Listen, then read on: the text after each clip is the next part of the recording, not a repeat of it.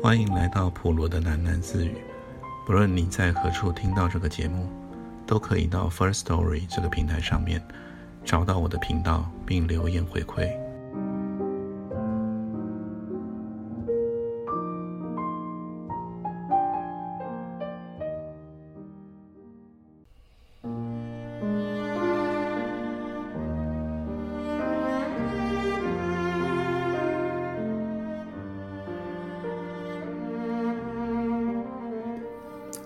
带你去一个地方。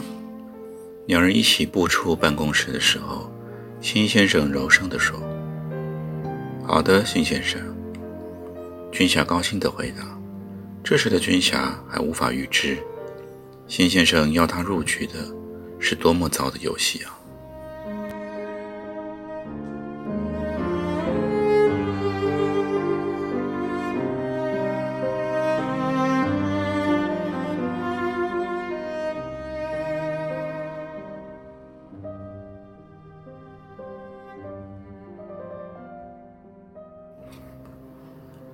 那一趟路不长，但是军霞还不熟悉环境，在大楼里拐了几个弯以后，已经开始晕头转向了。只知道下了楼，转入侧翼的走廊，沿路都是令人心旷神怡的金缕杏花香。走廊的地板擦洗的光滑晶亮，不停地往廊底的走去。一座黑压压的山崖逼近在眼前。只是跟着走，方向是新先生的事情。军霞倒像一个游客，沿途注意只有旅人才会恋战的小小风光。他注意到，路边的树丛应该都是新栽不久的，还一副弱不禁风的模样。在这个隆冬里，不少小树已经无法按耐，从稀疏的枝叶里冒出了花蕊。全都不是以姿色取胜的细碎骨朵，全都是芳香的系列。又注意到，每当遇见插口的时候，辛先生就会将一只胳膊轻搭在他的背脊上，用一点力道示意他转弯。那触感不过度的亲昵，也不算失礼，反而有一股诱人的暗示。我们一起。要去某个地方，他也注意到，走廊的最末一间根本是个小型的诊所，外观很一般，只在门前悬挂了一小块医疗的十字招牌。推门进去，里面是个正常的候诊室，几个人坐在那儿，全都睁大了眼睛望着辛先生。护士正好出现，只看了辛先生一眼。就返身离去，一路尖着嗓子叫唤一声。随后走出来一个体积惊人的胖子。那胖子与辛先生交头接耳一番，还不时偏过头来打量军霞。军霞也忙着目测他的体重。军霞后来才知道，胖子名叫三百磅医生，绰号与实情之间至少打了八折。秦先生招手，要军霞上前。在医生的带领下，三个人穿越过几重的房门。军霞再度迷失了方向感，来到一扇很普通的门前。三百磅医生撩起白袍，在内层的口袋中掏摸着，扯出了一串钥匙，开启了门锁以后，他朝秦先生喊个手，自己让开在一旁。秦先生在军霞的背脊上轻轻一按，两人进入那个黑暗的房间。军霞无法不注意到钥匙孔声作响，门从背后又被反锁上了。暗不见光，军霞不由得探出了双手，手触到了一堵软墙，是辛先生的胸膛。辛先生，这是哪里啊？我们要做什么呢？秦先生，请不用紧张，我先开个灯。灯亮了，大约二十烛光的暗淡小灯泡，映照出这儿是一间小仓库，堆储的物品四处叠得满满的，全都掩上了白布，布面全是厚厚的积尘，散发出不轻的霉味。整个仓库只剩下中间一条窄窄的走道，从进门处通向对墙，墙面上又是一道门，非常结实的铁门。就快到了，不用着急，从现在开始，也请不要发问，可以吗？辛先生的语气优异，不容反对。辛先生按了铁门旁一具对讲机。朝对讲机咕哝了句什么，然后他就取出了钥匙开门。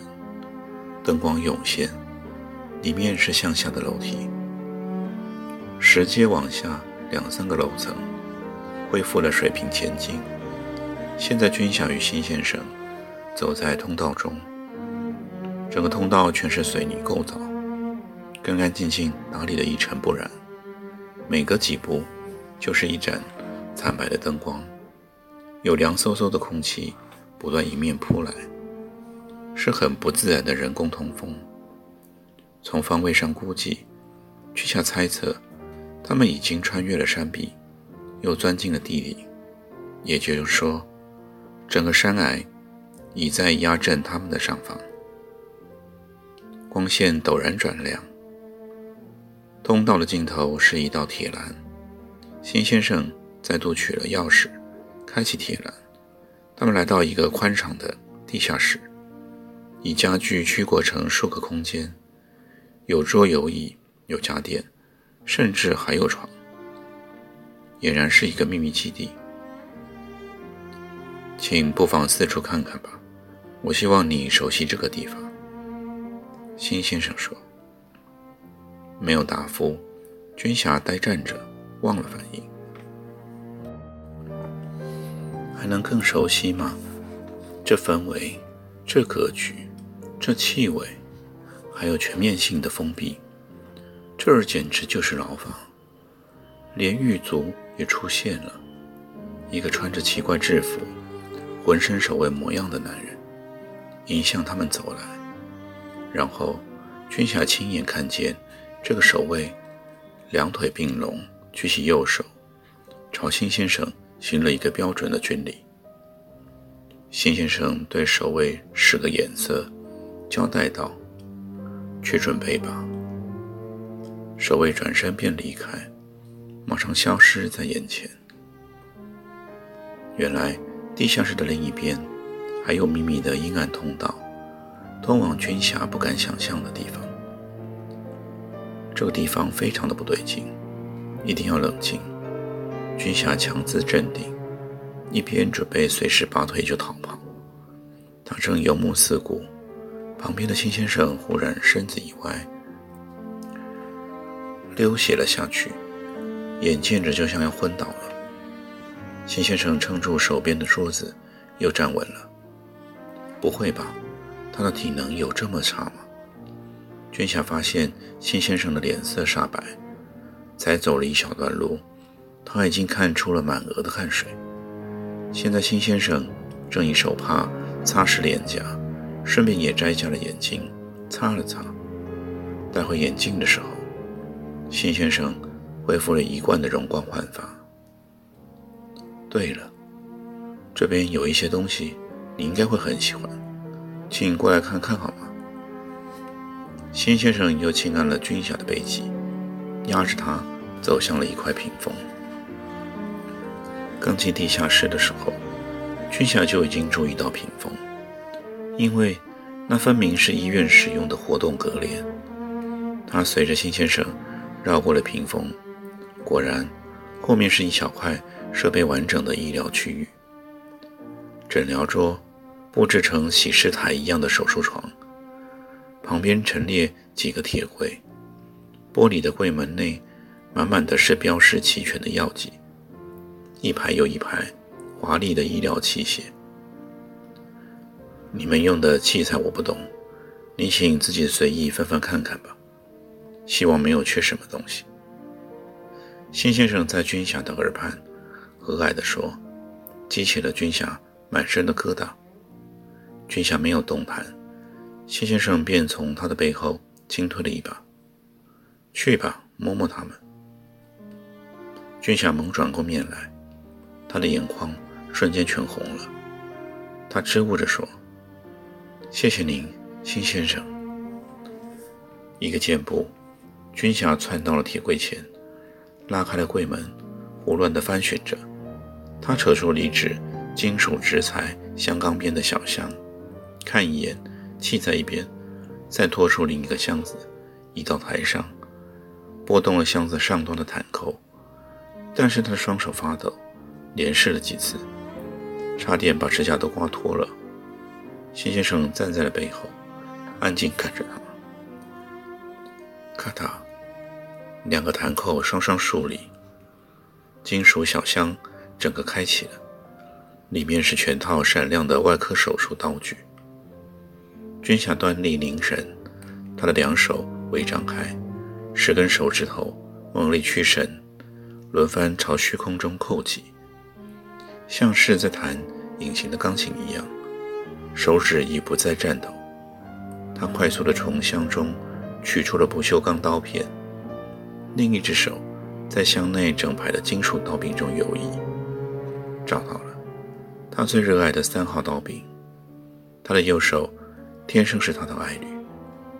君霞用指尖捻起了刀柄，拇指按上了柄面涡旋状的指滑刻纹，契合的浓情蜜意。将刀片旋接上柄，刃锋是食指的眼神，刀随意行，合体完毕。君霞挥动了手术刀，凌空画了几下，喜上眉梢。好了，辛先生轻咳一声以后说：“现在我想请你看看一个人。”辛先生当着他的面，轻巧地摘走了他手上的刀，搁到了一边，又将另一个东西塞到俊霞的手里，是一只出诊用的简式急救药箱。这次不用压着背脊，军霞提着药箱，与辛先生并肩而行，朝向刚刚那守卫消失的阴暗通道。通道不知道何时已经变得很明亮，去程不长，一面十几尺就是尽头。尽头处是一扇打开的门，从里面射出了强光。信先生却在半途站住了，他已下喊，指示军霞。自己走上前，哪来这么强烈的臭味呢？君霞曾经待过所有最难闻的地方：医院、厕所、男生宿舍、监狱，全加起来也抵不上现在这侵略性的气息，包含了腐烂、尿骚、血污，各种丰富的层次。最浓厚的一层是人味。许久未曾洗过澡的人体，臭得连眼睛也被冒犯了。君霞眯起了双眼，缓步向前。面前是一个光亮无比的空房间。君霞向前，又向旁移，看见了刚才那守卫就在墙角，正奋力地扶起了一个人，剃着光头，可能是男性。那人好像没有力气抬起头。完全看不见他的脸，从肢体看起来非常瘦削。守卫终于将他扶上了肩膀，一手扳起他的脸部，迎向了军霞。是个男人，他被潦草地裹上了衣服，他很明显的没有办法站立。吃了一惊，军霞马上回头问辛先生：“这个人是谁？怎么回事呢？”金先生远远地站在了后面，正很忙碌地以手帕驱逐臭味。听见军霞的问题，他的喉结一动，答非所问：“别紧张，不会过来的，他已经残废了。以后就偏劳您了。这个人的健康不太好，需要一些专业的照顾。”辛先生又说：“他现在不挥舞手帕了。”直接以手帕轻掩口鼻，满腹狐疑，军霞再度端详那人，发现他的卫生情况非常恶劣，裸露出来的头部和四肢也显示有不少的旧伤痕。那人在守卫的搀扶下摇摇晃晃，似乎再也挺不住了。他一仰头，发出了一连串模糊的哀嚎。辛先生拧起了双眉，咬牙道：“药箱，麻烦快点。”军霞领着药箱，匆匆跑向那人：“请过来这边。”辛先生苦着脸说：“是我胃疼。”